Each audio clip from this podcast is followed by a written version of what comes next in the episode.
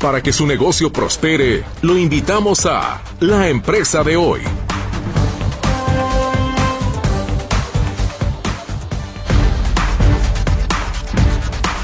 Muy buenas tardes, ¿qué tal? ¿Cómo se encuentra? Espero que esté disfrutando mucho de este miércoles 18 de octubre. Los saluda con mucho gusto su servidor Juan Pablo Huerta, en sustitución únicamente del día de hoy de la titular de este programa, Mercedes Altamirano.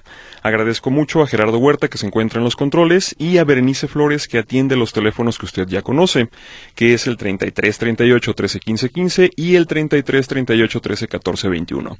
Usted puede establecer comunicación también con este programa en el WhatsApp en el 33 22 23 27 38, vía que también sirve para Telegram. Recuerde que cuando nos haga llegar su consulta, por favor revise anteriormente su puntuación, su ortografía, para poder dar acuse lo más preciso posible de su duda y que también los contadores que nos ayudan a llevar a cabo este programa pues puedan satisfacerla también lo más cercano posible a la duda que usted está planteando. O sea, también un poquito breve, un poquito sintético en establecer también su duda y de esta manera podemos ayudarlo de una mejor manera. El día de hoy tengo a dos invitados en cabina, que se trata de los contadores Yolanda Cervantes y Noé García del despacho Hermanos Vázquez Medina Contadores, que nos vienen a platicar acerca del régimen del sector primario de la agricultura y la ganadería. Antes de empezar a platicar con ellos, quiero también darle una introducción a este tema en general. Seguramente si usted eh, sigue este programa y otros también de la estación de las noticias, habrá escuchado anteriormente de estos regímenes fiscales. Y los regímenes fiscales simplemente son categorías o clasificaciones que nos establece la Secretaría de Hacienda y Crédito Público, en particular de su brazo eh, tributario que es el SAT, en donde nosotros podemos eh, definir cuáles son las actividades que vamos a tener y en torno a estas actividades cuáles son nuestros derechos y obligaciones. Es decir, no es lo mismo si yo soy una persona que está llevando a cabo actividad empresarial, si soy un emprendedor por cuenta propia y en este caso eh, tengo que reportar, por ejemplo, compras y gastos a que si soy nada más un empleado. Es decir, nosotros, sea que trabajemos en el sector formal dentro de nuestro país o tengamos una actividad emprendedora, formemos parte de una asociación civil, formemos parte también de una empresa, etcétera, pues vamos a tener diferentes eh, tipos de eh, regímenes en donde estemos registrados y dentro de estos podemos considerar, por ejemplo, el de asalariados, perdón, el de honorarios, actividades empresariales, el uno muy popular recientemente, el simplificado de confianza, que es el que anteriormente eh, también conocíamos como Repeco o Recico, eh, que fue el que se transformó en el régimen simplificado de confianza y entre algunos otros más. Por ejemplo, si usted también lleva a cabo la renta de su bien inmueble, si tiene usted un departamento, una casa, pues le toca también tributar en el régimen de arrendatarios. Una persona puede tener, eh, está registrada una persona física también en diferentes de estos, o sea, puede ser, por ejemplo, que usted tenga un empleo y de manera simultánea también otorgue facturas por alguna actividad en la que usted dé una consultoría, una asesoría o algo por el estilo, o también venda, también tenga actividad comercial. En este caso usted perfectamente puede tributar tanto en un régimen de honorarios como en uno de asalariados y uno de actividad empresarial y aprovechar también los beneficios que le da cada uno de estos eh, tres regímenes diferentes. De igual manera, las empresas en nuestro país eh, pueden, regularmente no escogen, sino simplemente por sus actividades se les determina también uno de estos eh, tantos eh, regímenes. El más popular es el general, que es donde se encuentran las sociedades mercantiles, que son aquellas que tienen actividad de lucro, es decir, que están llevando a cabo compra-venta o que el propósito de sus actividades es simplemente también el obtener ganancia, es decir, están dentro del sector comercial como pueden ser también sociedades civiles o asociaciones civiles, sociedades cooperativas, entre algunas otras más. Si a usted ya le está pareciendo un poquito eh, difícil o complicado este tema, ahora imagínese si ya tiene que administrar completamente también todas las obligaciones que se derivan de estar registrado en uno de estos. Y en ese sentido, cada una de estas actividades tiene también sus propias limitantes, sus beneficios, como ya lo mencionaba, sus derechos. Y, por ejemplo, si usted está en la parte de asalariados, pues todas estas actividades simplemente las lleva a cabo su patrón.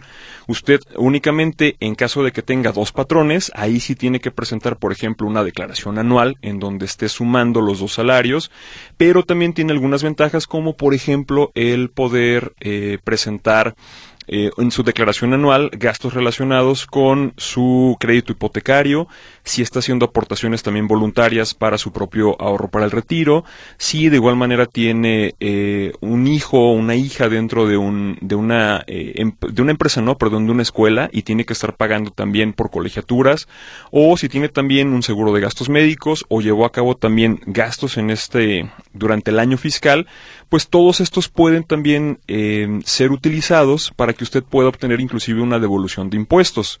Si usted tiene, por ejemplo, un régimen de actividad empresarial, en este caso, pues también tiene que llevar a cabo una contabilidad en donde esté registrando todos sus gastos, todas sus, eh, todas sus ventas, eh, todas las eh, adquisiciones que está llevando a cabo y reportarle también al SAT cuáles son cuáles fueron estas, obviamente con sus asientos contables, con sus reflejos bancarios, con eh, todos los requisitos que nos marca también la ley eh, dentro de nuestro país para poder llevar a cabo este tipo de presentación de actividad y en este caso las actividades también y las obligaciones y los derechos cambian de manera drástica. Eh, con esta breve introducción, espero que usted también tenga una, un panorama más amplio acerca del tema que vamos a tratar. Recuerde, el día de hoy tenemos preguntas que están relacionadas, o mejor dicho, vamos a desarrollar el tema relacionado al régimen del sector primario de la agricultura y la ganadería. Vamos a nuestra primera pausa.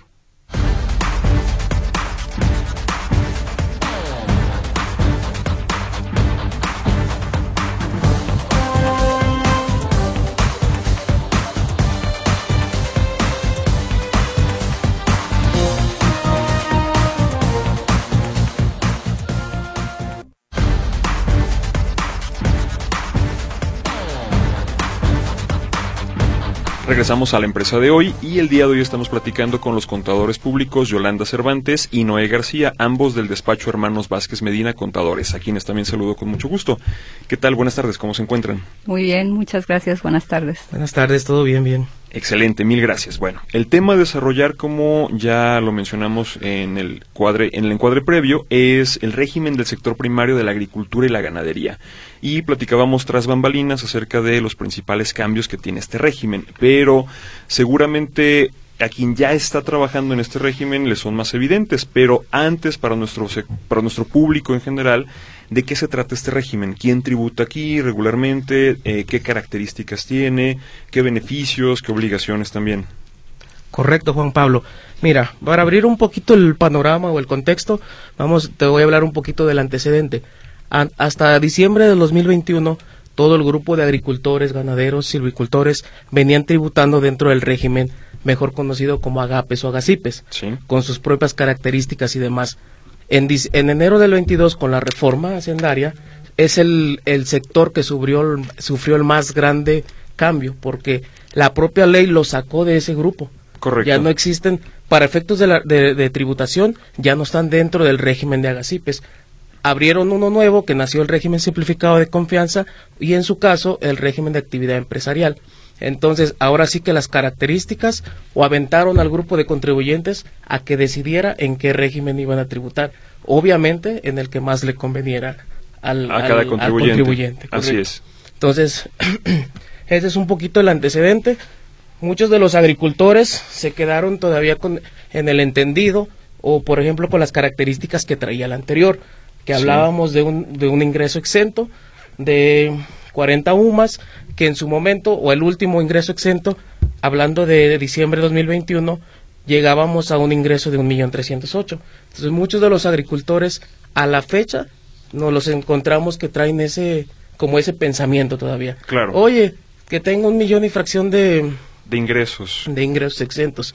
No, o sea, los traías hasta diciembre de 2021. Sí. Con el, con el anterior régimen. Ahorita con el nuevo, que en su mayoría se quedaron porque la propia ley los mandó de manera automática al reciclo, pues ya les dejaron una cantidad fija, que estamos hablando de 900 mil pesos, ya no hay, o sea, ni para arriba ni para abajo. Así es. Es cantidad fija, 900 mil pesos de tus ingresos exentos. Entonces, es como que el, nacimiento del régimen con los beneficios para ese sector. Correcto. Si eres un, un un contribuyente pequeño que no rebasas 900 mil, pues claro que te puede convenir ese régimen porque estarías exento de, de pago de, de ISR. De ISR. Correcto.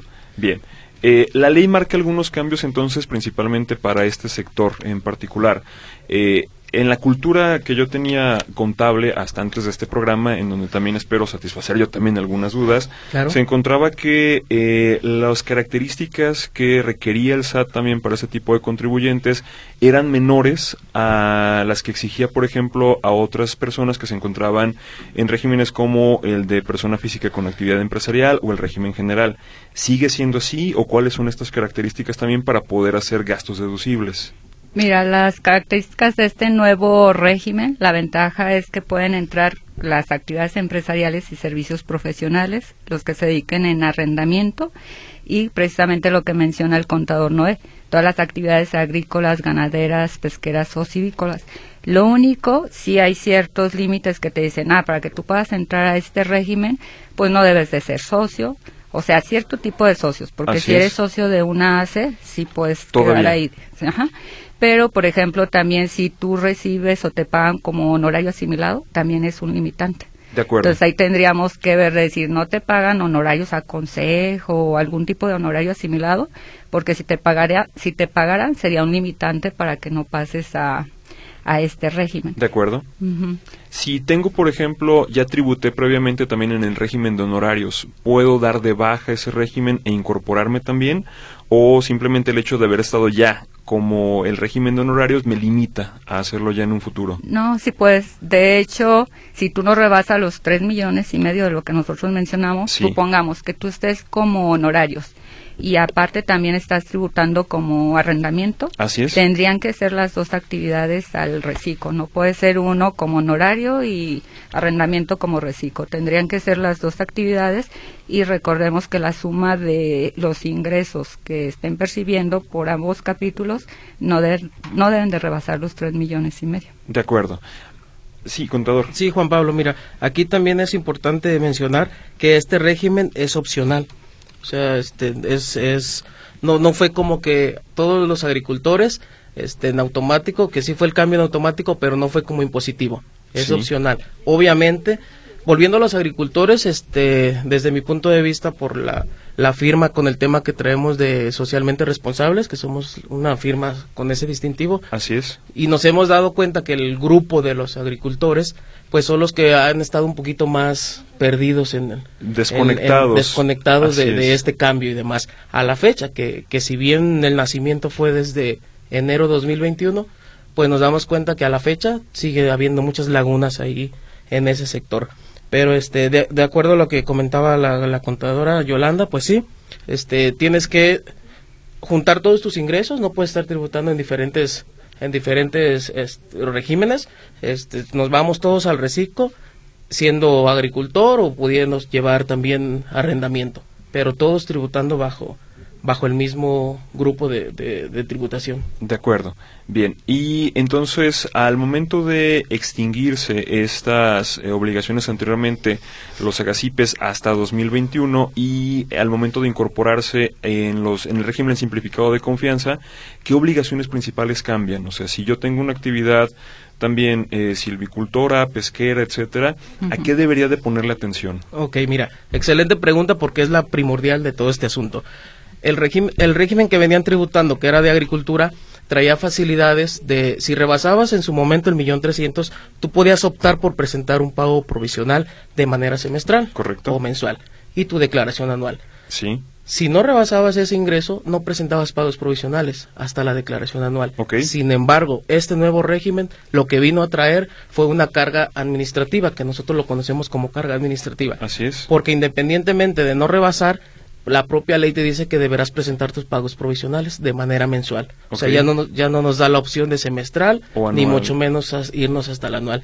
Excepto el primer año que fue 2022, que la propia ley lo estipuló, de que ese año, por ser la transición, este no pasaba nada o no había ninguna repercusión si no presentabas ningún pago provisional. Correcto. Pero también la propia ley nos menciona, ya ahorita a partir de 2023, por eso es importante el tema, que si tú dejas de presentar tres pagos de manera consecutiva, pues pierdes todos los beneficios o pierdes el derecho de tributar. de tributar en ese régimen. Ok. Entonces, otro de las de los puntos este muy importantes es como te, te, comentaba que es opcional y lo mencionó la contadora que en enero puedes elegir si tributas en ese régimen si si la si la manera de salir o la forma de salir fue porque la propia autoridad te sacó por alguna de las causales tú ya no puedes tributar en ese régimen. Correcto. Entonces ese es ese es como el el tema de lo más importante que, que puedo rescatar de, de, de, cuidar esa parte, más, más obviamente el beneficio del, del ingreso exento este, de hasta 900 mil, pues este, también cuidar esa parte para, pues para seguir perteneciendo a ese, a ese grupo, a ese régimen. También un cambio muy importante es que hace cuenta anteriormente tú podías tener hasta un 10% de tus ingresos que no fueran necesariamente de agricultura no pasaba nada. Sin embargo, ahorita con el nuevo régimen sí te dicen que debes de ser 100% puro de tus actividades, si no, no pudiera estar. Y aparte, si rebasa los 900 mil, ahora sí ya no goza de esa exención que antes gozaba en el 2021 de las sumas que mencionó el contador. ¿No? ajá, sí, aclarando un poquito este, este punto porque es de las preguntas más recurrentes. Dicen, ok, me dices que la ley me da 900 mil pesos de ingresos exentos Ok, no te dice que te, den, te da 100 mil, digo 900 mil pesos de ingresos exentos. Te dice que si no rebasas ese ingreso, estás exento de pago de impuesto. Una vez que tú rebasas ese ingreso, pierdes el beneficio. De acuerdo. Entonces, al momento de que tú tienes, por decirte, una cantidad de, un millón de pesos, pues ya vas a pagar sobre el millón de pesos. Correcto. De ingresos. Es una de las particularidades del, del régimen. El, este régimen paga en base a una tarifa y sobre el ingreso. Aquí no juegan las deducciones. De acuerdo. Es sobre el ingreso, te vas a tarifa, checas qué porcentaje te, te, te corresponde pagar, que el, el mínimo es 1% y el máximo es el 2.5%. Correcto. Ahora, en el supuesto de que yo estoy a punto de iniciar actividades también que tengan que ver con el sector primario, nuevamente, explotación eh, forestal, ganadera, etcétera, ¿qué régimen de entrada si también voy a ser una pequeña empresa que a lo mejor no rebase eh, de ingresos estos 3 millones de pesos, realmente qué régimen me conviene más? Mira, esa pregunta este, está así como como muy muy a la deriva. no, no, no no no tanto por ese lado sino que es muy es muy la respuesta sería muy muy en particular a si traes una una cultura de de, administración. de, administración exacto. ¿por qué? porque si bien te puedo decir si tú me dices quiero tributar en ese régimen con, no llego a mi límite del 3.5 y no traigo cultura de nada de deducciones o las mínimas. Entonces yo te digo, sí, ok, vete a este régimen porque tu, tu impuesto va a ser menor a que si te comparo a una actividad empresarial donde supongamos que tienes un millón y medio de ingresos y no traes deducciones, la tarifa se te va a ir al 35. Correcto. Entonces, de un 2.5 a un 35 es un mundo de diferencia. Desde luego. Pero recordemos también, ahorita estamos hablando de física, pero también hay la moral, que son hasta los 35 millones. En la física son 3.5 y en la moral 35 millones. 35 de este límite de, de Para ingresos. Estar en, hablando como reciclo, nada más déjame este, aclararte un, aclarar un punto. Eh, reciclo para personas físicas sí 3.5 millones, para personas morales 35 millones, pero para el sector agropecuario como persona moral. sigue existiendo su régimen de actividades agrícolas, de agacipes. De acuerdo. Ahí, ahí se quedó. Lo único que vino a hacer Reforma 2022 es a todas las físicas sacarlas de ese grupo. Correcto. Sí, bien.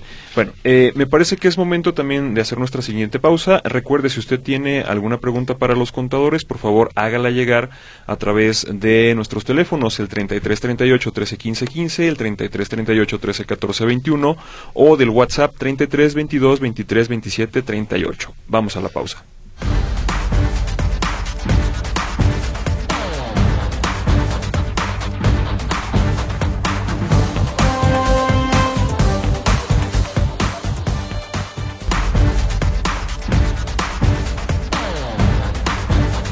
Regresamos a la empresa de hoy y continuamos platicando con los contadores Yolanda y Noé del despacho Hermanos Vázquez Medina, contadores.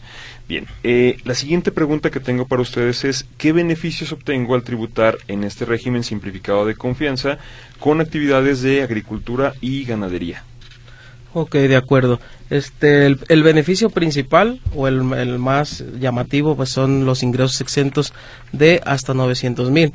En caso de superarlos, obviamente sin exceder los 3.5 millones, que sería motivo de salir del régimen, pues el beneficio sería pagar de manera eh, ágil, este, porque las, las declaraciones eh, están precargadas y pagando una tasa aplicable a los ingresos, la cual no podrá, no excede del 2.5. Entonces, como que en ese sentido le veo que es el es el beneficio principal, el hacer una, el hacer, al hacer pagos de manera muy muy fácil, este, con esa tasa y y no, y no requerir llevar contabilidad electrónica o envío de contabilidad electrónica. Sí, que es una tasa muy muy benévola en comparación a, régimen general, como ya lo veíamos hace, hace unos momentos. Sí, claro, donde podríamos llegar, estar llegando a una tasa de hasta el 35%. Correcto. Bien, ese es el primero.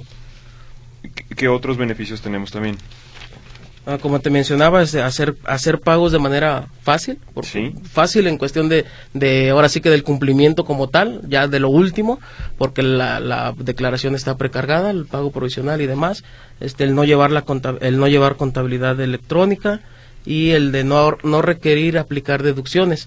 Ah, aquí cabe mencionar o, o hacerles mención de que de que las deducciones, porque se, se me confunden mucho en esa parte de, ah, pues no ocupo las deducciones para pago de ISR, de ISR. No, efectivamente, para el pago de ISR no se necesitan las deducciones, ya que la característica del régimen es pagar sobre el ingreso a esa tasa.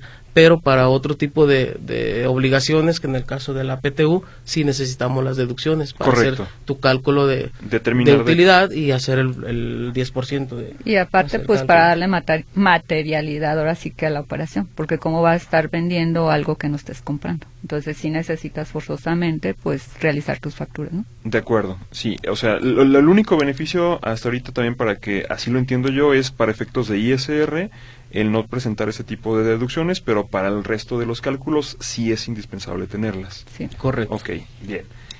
Y eh, algunos otros eh, más que nos hayan quedado pendientes de mencionar. Pues aquí no lo veo tanto como beneficio, pero también que tengan en cuenta que, por ejemplo, aquí en el reciclo no pueden meter deducciones personales, pero ya ven que dijimos que puede combinarse con sueldos. Así es. Entonces, lo que sí pueden hacer, que sus deducciones personales se las puedan deducir por parte de sueldos y salarios y por un lado pudieran este obtener algún saldo benéfico a favor. Aunque no lo puedan aplicar acá como en régimen de confianza, en la parte de sueldos y salarios sí lo pudieran aplicar. De acuerdo, bien, esa es otra. Y bueno, viendo también, siempre viene aparejado eh, los beneficios, las obligaciones. Este régimen también, eh, ¿cuáles son los requisitos que yo tengo que presentar y las obligaciones que también tengo que cumplir. Exacto. Como bien dices, viene aparejado, como en todo, como en todo, como casi en todo. Siempre hay. Te dan un beneficio, pero tienes tus obligaciones. Y ahora sí que fue la parte de como en los contratos, las las letritas chiquitas que nadie menciona. Correcto. Entonces, sí, yo puedo ser yo tengo la intención de ser ese agricultor que quiero gozar de ese beneficio, de no hacer pagos provisionales o en su caso estar exento al 100% de mis ingresos, que, que, es el monto que ya mencionamos, este, pero ¿qué tengo que hacer para tener ese beneficio o para conservar ese beneficio? Bueno, este, los principales es tener firma electrónica, Así es. Contar con el buzón, ah, buzón tributario activo, que es el único medio que, que ya tenemos entre autoridad y contribuyente. Que aquí, si quieres, deja mencionar. Aquí es muy importante tener el buzón activo. De recién cuando apareció lo de la obligación, nada más podían ser dos correos. Sí. Ahorita ya pueden ser cinco correos, que eso es lo importante para que te esté notificando el SAT y forzosamente tienes que registrar un celular. De acuerdo. Entonces, supongamos que tú no lo tuvieras, pues ya te pueden cobrar una multa desde tres mil pesos hasta nueve mil pesos. Ok. Eh, también si te quisiera notificar algo el SAT, pues no tuviera manera de contactarte y te va a comunicar por estrados. El hecho de que también tú no tengas un buzón tributario, ¿estás de acuerdo que cuando alguien te quiere cancelar una factura te manda una notificación? Sí. Entonces, si al tercer día tú no contestas, pues se da por hecho que sí y te la pueden cancelar. Entonces es importante que tengas activo el buzón porque pues ya no hay ahora sí que auditores o que fueran ahí a tu domicilio y te toquen. Si te fijas, ya todo te va a estar notificando el SAT por medio del buzón. Sí. Entonces es importante porque si mandara algo y no abrieras, al tercer día el SAT se considera que ya no te ya te notificó algún requerimiento Sí, de obligaciones. Aplica como una positiva ficta, o sea, de que no importó la acción del contribuyente, simplemente la notificación está hecha. Y también, esto es para todos los, los regímenes, los ¿verdad? O sea, no nada más este en exclusivo. Sí, los únicos que a lo mejor pudieran tener eh, la opción de no habilitarlo son los de sueldos salarios que no rebasen los 400 mil. Anuales. anuales. 400 mil Sí, pesos. porque recordemos que los de sueldos salarios, si rebasan 400 mil, ya son contribuyentes que también están obligados a presentar una declaración anual. Anual. Ajá. Entonces, para ellos son optativos los que sean menores de 400 mil. Correcto. Pero de ahí en más, pues sí es ya requisito lo de habilitar el, el buzón tributario. Muy bien. Entonces, Oh. tenemos ya mencionados dos. Ok, Juan Pablo, y a estos, a estos a lo que me refiero yo con la carga administrativa, que jamás se habló de ella. Sí. Entonces, si bien nos, no- escuchamos mucho, nos dieron mucho el dulcecito de, ok, eres, eres reciclo de la, del área agricultura, no pagas mm, ISR, hasta se, hasta se difundió por ahí información de que Ya ya, no necesitas contador. contador. Ajá. Entonces mucha gente pues se la creyó. Sí. Dijo, ok, no necesito contador. Ahora yo te diría, ponen una balanza. Si eres un agricultor que a lo mejor tienes un ingreso 700 mil, los cuales pudieron haber sido exentos en su totalidad, perder esa exención por un tema de que, oye, ¿revisaste tu buzón tributario? Y- es más, mucho antes, ¿lo activaste? No, pues que no, ok. Esa es una causal para dejar el régimen. Sí. Y como lo mencioné anteriormente, el dejar el régimen por parte de la autoridad que te saque, tú ya no puedes volver a tributar en ese régimen. Entonces, ponen una balanza el perder una exención Claro. al tener quien te esté llevando el control y demás. De forma voluntaria sí puedo regresar al régimen si en algún momento decido salir. Si, si sales por una causal de que rebasé los 3.5 millones, Ajá. entonces eso es muy diferente. Entonces sí salgo y el siguiente año que ya por X o Y estoy dentro de ese margen, puedo regresar. Correcto. Pero si la autoridad te saca por incumplimiento de alguna de las, de las obligaciones que son pagos provisionales, declaración anual o activación de buzón, ahí sí ya no hay manera de regresar. De acuerdo. Bien. Nada más otro comentario, fíjate, también algo muy importante del buzón, si pones datos erróneos, lo que pudiera suceder y el SAT te detecta, te puede restringir sellos. De acuerdo. Entonces eso es pues muy importante porque si te cancela o algo, ¿cómo vas a facturar? Así es. Entonces por eso es importante pues mejor no andar con juegos. Sí, o sea, tener un, un correo eh, que sí estoy checando, un correo que sí está vigente, que Verídico. es que es verídico, así es, y evitarnos estas posibilidades. Sí, que incluso se le recomienda al contribuyente que cheque su buzón, porque muchas veces cuando nosotros hacemos un diagnóstico les presentamos, oiga, estos son los correos a los que notifican. Realmente. No, pues que era el contador que tenía hace cinco años. No, pues, entonces ni siquiera este, saben que, qué cosa le está notificando por parte del SAT. Claro. Sería verificarlo. ¿Qué, qué facilidad, si es que existe, tengo yo como empresario eh, para poder verificar cuáles son los correos que están registrados en el buzón? En la misma página del SAT hay un apartadito que tú te metes y ahí puedes verificar los correos. Supongamos que tú dijeras, no, es el de Noé y pues era mi contador y ya quiero el de Yolanda o quiero el mío o quiero estos. Ahí tú te puedes meter directamente en la página y registras los correos. Simplemente te va a llegar una notificación al correo que registraste Sí. le das un clip de aceptación y ya te aparece registrado. Y al igual el celular, en el momento lo registras, te mandan un numerito de texto, lo habilitas y queda, es rápido el trámite. De acuerdo, bien. Incluso es tan importante el, el, el buzón tributario, que obviamente porque es el, el medio de comunicación, que en la página principal del SAT, en la parte superior derecha, está un botón que casi casi te abarca 5 centímetros 10. Entonces, que dice así tal cual, buzón tributario. Al momento que tú ingresas con tu contraseña y clave SIEC, ahí ya, den- ya, por, ya una vez que estás dentro de la aplicación, puedes ver qué correos tienes registrados, o si en su caso no tienes registro, y el número de celular. De acuerdo. Bien, tenemos algunas preguntas que nos ha hecho llegar al auditorio. Vamos dándole salida también para que no se nos queden al final. Nos pregunta un celular que termina en 4561. Hola, mis ingresos del año son 850 mil. Al año tengo obligación de pagos provisionales y declaración anual. Estoy en reciclo. Qué buen programa. Ah, gracias, Leticia Morales, que si nos deja su nombre al final.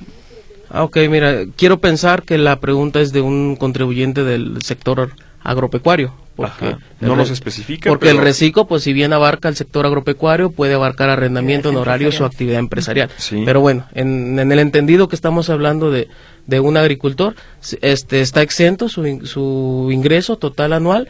Puede, hay, hay una regla que la, que la exime de presentar pagos provisionales, más no la declaración anual. Entonces sí puede presentar, este, digo, puede dejar de presentar, presentar pagos provisionales, pero yo le aconsejo que, se- bueno, debe de, presen- de presentar la declaración anual. Con esta pregunta también quiero mencionar algo, la particularidad del, del régimen de reciclo en agricultura, bueno, en- del régimen como tal, tiene la particularidad de que cuando le vendes, le das un servicio o le arrendas a una sociedad, a una empresa, a una persona Sí. moral, tienes por obligación, tiene que retenerte el 1.25 a cuenta de tus ingresos. Sí. Entonces, o a cuenta de tu, de tu Del impuesto de, de- de pago provisional o en su caso de la declaración anual. En el, en el sector agropecuario hay una regla que, si, como en este caso de la, de la persona que nos, que nos avienta, nos gira la pregunta, este, si no va a rebasar sus, sus ingresos de los 900 mil, hay una regla que debe de llevar la, la factura eh, donde menciona que no va a rebasar los, los 900 mil y la, la exime de hacer la retención. Una leyenda fiscal en la factura. Una leyenda fiscal en la factura. Correcto. Entonces, ese, ese sí es también otro de los, Pero de son los los, beneficios. únicos que se les puede poner esa leyendita. A los que son de, la- De agricultura. de De- agricultura. Específicamente, así es, Ajá. correcto. Otra pregunta más. Buenas tardes, mi nombre es Daniel González. ¿En régimen empresarial de actividades agrícolas hay algún beneficio fiscal en uso de diésel o compra de maquinaria agrícola? El- en el tema de la agricultura, bueno, tampoco nos especifica si es persona física o persona moral. Supongamos que si es persona moral, está dentro del, del régimen eh, existente de, de agapes o agacipes. Este, ahí sí hay una, hay una regla, un beneficio de, de- de combustible de- por ciertos litros consumidos Sí. en maquinaria agrícola específicamente. También se, hay, hay confusión ahí de, ah, es que está el estímulo del diésel. Sí, pero la regla te menciona que diésel utilizado en maquinaria agrícola. Así es, no transporte no comercial. transporte, no, ajá, sí, tractores, maquinaria, Así etcétera. es, netamente Por- producción ajá. agrícola. Si es persona física en el reciclo, este, no tenemos una regla que nos, que nos soporte el utilizar ese beneficio. Entonces, por en el entendido de que el, el propio régimen como tal trae varios beneficios, entonces no, no, no me iría por buscarle a ver si puedo meterle esa... Y pues aparte ese porque el. ISR se determina en base a los ingresos, ingresos, pagados. no o sea, pues no necesita otro estímulo. Correcto. Bien, eh, otro, perdón, otro eh, radio escucha, Mario Gondolín, nos dice, buenas tardes, tengo las siguientes dudas. Una sociedad anónima dedicada a la agricultura. Primero, se constituyó en junio de 2022, al día de hoy no ha tenido operación. ¿Desde cuándo tiene la obligación de presentar contabilidad electrónica? Desde que nace, si es una SA, desde que nace, porque la contabilidad electrónica nació para ciertos contribuyentes desde el 2015. ¿Ok? Y ya después eh, fue obligatorio para 2016. Y hay ciertos contribuyentes que sí hay reglas que te dicen, si no rebasas 4 millones de ingresos, no estás obligado a, a mandar que la contabilidad electrónica. Pero si es una persona moral, no hay excepción. Ahí él ya nació con la obligación de la presentación de la declaración de la contabilidad electrónica. Correcto. La segunda, la CIF menciona que está activo, pero en la opinión de cumplimiento menciona sin obligaciones fiscales. Ah, mira, este, este reporte de, de cumplimiento, este, lo está mencionando, lo menciona mucho, nos aparece mucho en aquellos agricultores que el cambio fue de manera automática. O sea, que venían tributando y, cu- y tenían cumplimi- cumplimiento de sus obligaciones que venían en agacipes y fue el cambio automático. Sí, en la, de hecho, en la propia constancia, nada más dice que cambió al, al, al reciclo, pero Sí. no da ninguna obligación. ¿Por qué? Porque la propia base de datos de- del SAT identificaba que era un pequeño contribuyente que no iba a rebasar los 900 mil, entonces dijo, ok, te hago el cambio de régimen y no te dejo ninguna obligación, porque no me vas a hacer pagos provisionales, entonces ¿para qué? Pero sí, sí el tema de la declaración anual sí la tiene que presentar. Muy bien. Y dice también, bueno, es, era en relación a esta misma pregunta, decía el señor Mario que si era correcto o era un error al momento que la dieron de alta en el SAT. Entonces creo que con esto ya queda también. Ajá, sí, es, es, un, es un tema de sistema de por el cambio. Yo, lo que yo sí le, le, le puedo aconsejar a esta persona es que haga una actualización una actualización. eh, vía internet. que el, ajá, vía internet, que el sistema vuelva a captar sus obligaciones, su, su grupo, su régimen, sus obligaciones, para que sí le dé una, una opinión donde diga positiva. Porque el momento que, que quiera solicitar algún apoyo federal, de, ya ves, por medio de SADER, que emite a veces sus, apoyos, no le aceptan una, una opinión que diga sin obligaciones fiscales. Ah, bueno, sin obligaciones en ese caso. O sea, no, no dice ni negativa ni positiva, dice no tiene obligaciones. Entonces, para ese efecto, sí y para que lo pueda este, corroborar y eso sí le, le aconsejo que haga una actualización, que el sistema reconozca sus actividades, su régimen y ya le empiece a aparecer de manera positiva. Correcto. Sí, lo recomendable porque también a lo mejor pudiera ser empleado o algo, mejor que actualice y es rápido por internet para obtener una constancia con obligaciones fiscales. Excelente.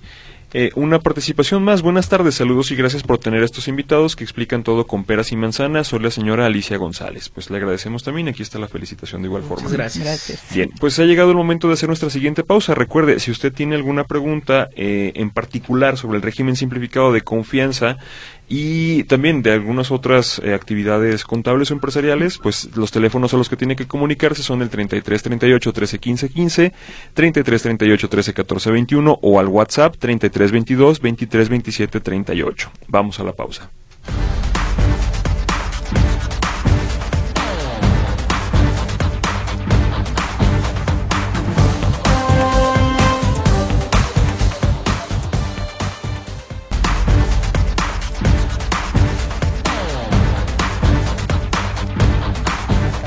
Regresamos al programa de la empresa de hoy y seguimos con la participación del auditorio. Eh, una persona anónima nos dice que sí se identifica, pero que pide permanecer anónimo. o la recibo 241 mil pesos aproximadamente al año por pensión y el aguinaldo 26 mil aproximadamente. Soy reciclo. La primera pregunta, ¿debo pagar impuesto? Pues se supone que del aguinaldo como tal se aplica una tarifa y nada más está ah, una partecita exento que me imagino que es lo que le están reteniendo.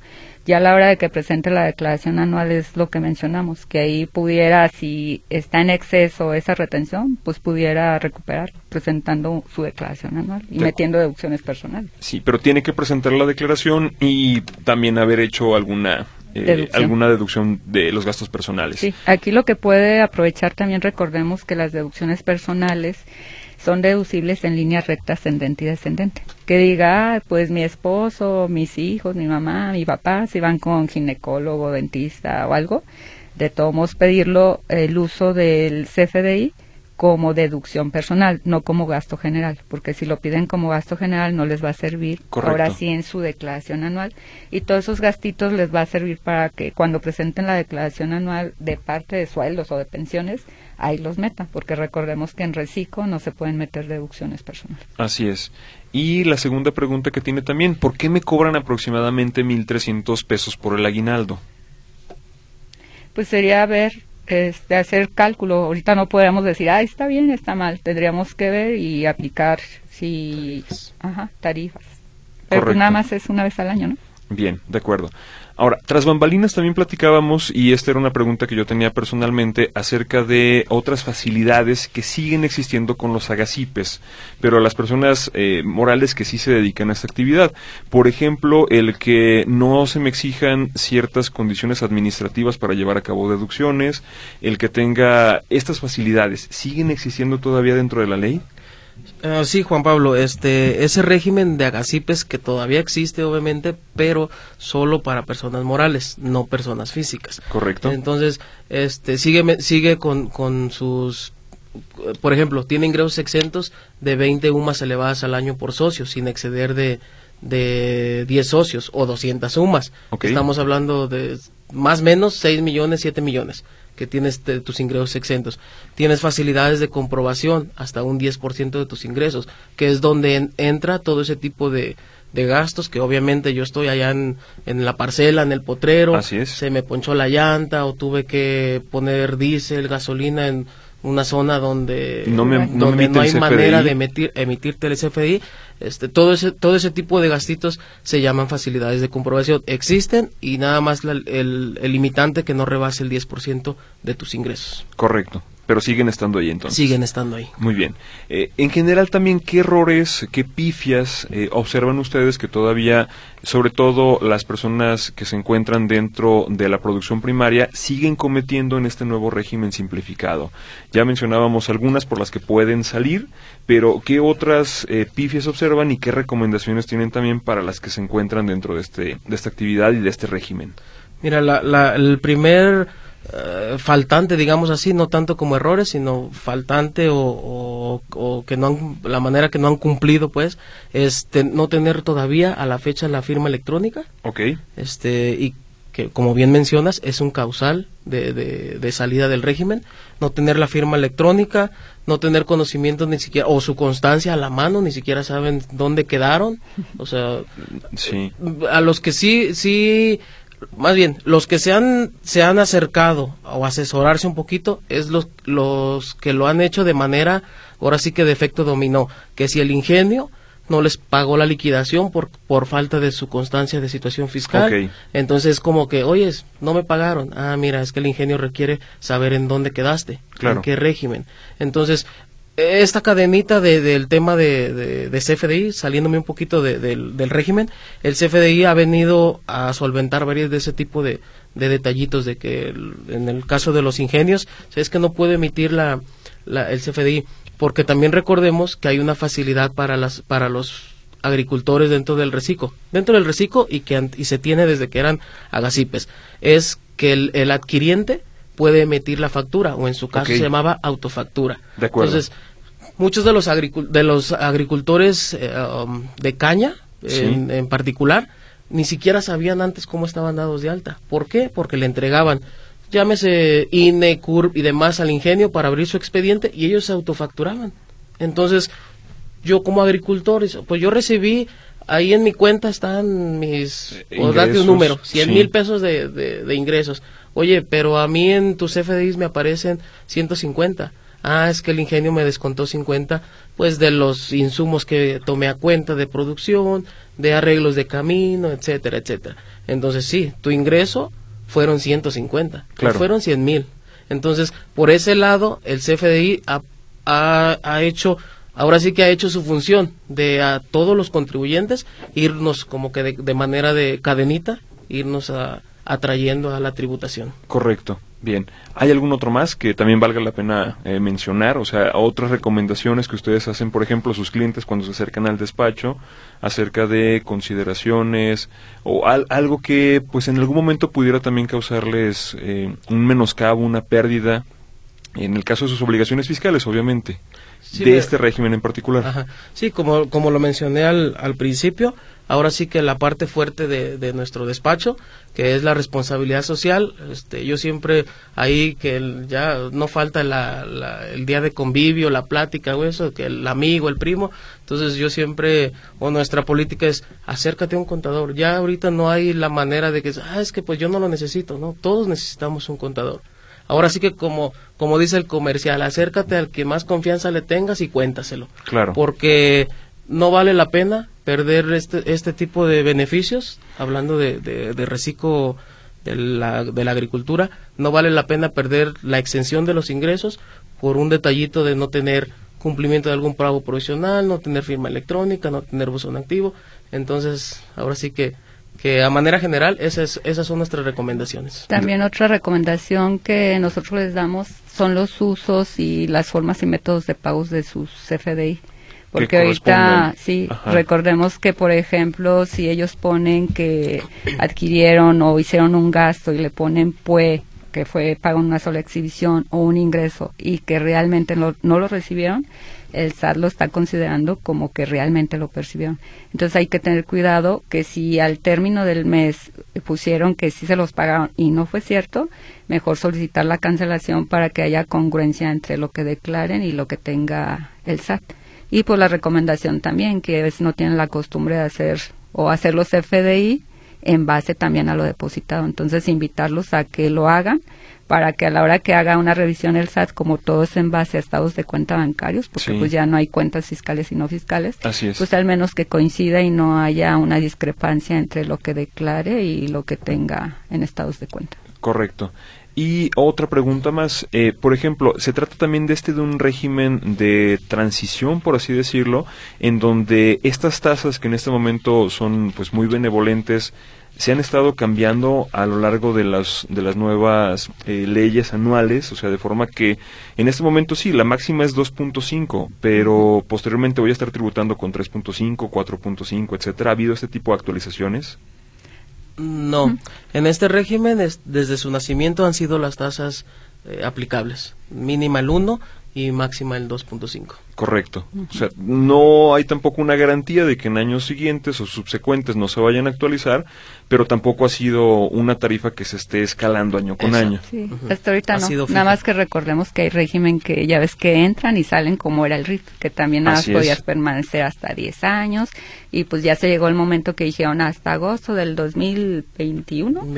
Los que se dieron de alta siguen y ya no hay nuevos. Y entonces ya nada más es un periodo de transición de los que ya faltan por cumplir sus 10 años y desaparece ese régimen. Correcto. Y sí, efectivamente, como bien mencionas, este régimen sí lo, lo pudiéramos ver para ciertos eh, ciertas contribuyentes o actividades como, como de manera no, no transitoria por la tasa, sino propiamente del contribuyente. ¿A qué me refiero? A que si soy un contribuyente que no traigo la educación administrativa, por así llamarlo, pues es una buena es una buena opción donde voy a hacer un pago chico y en lo que me voy educando de esa manera, pues ya puede que brinque a régimen de actividad empresarial. Correcto, bien.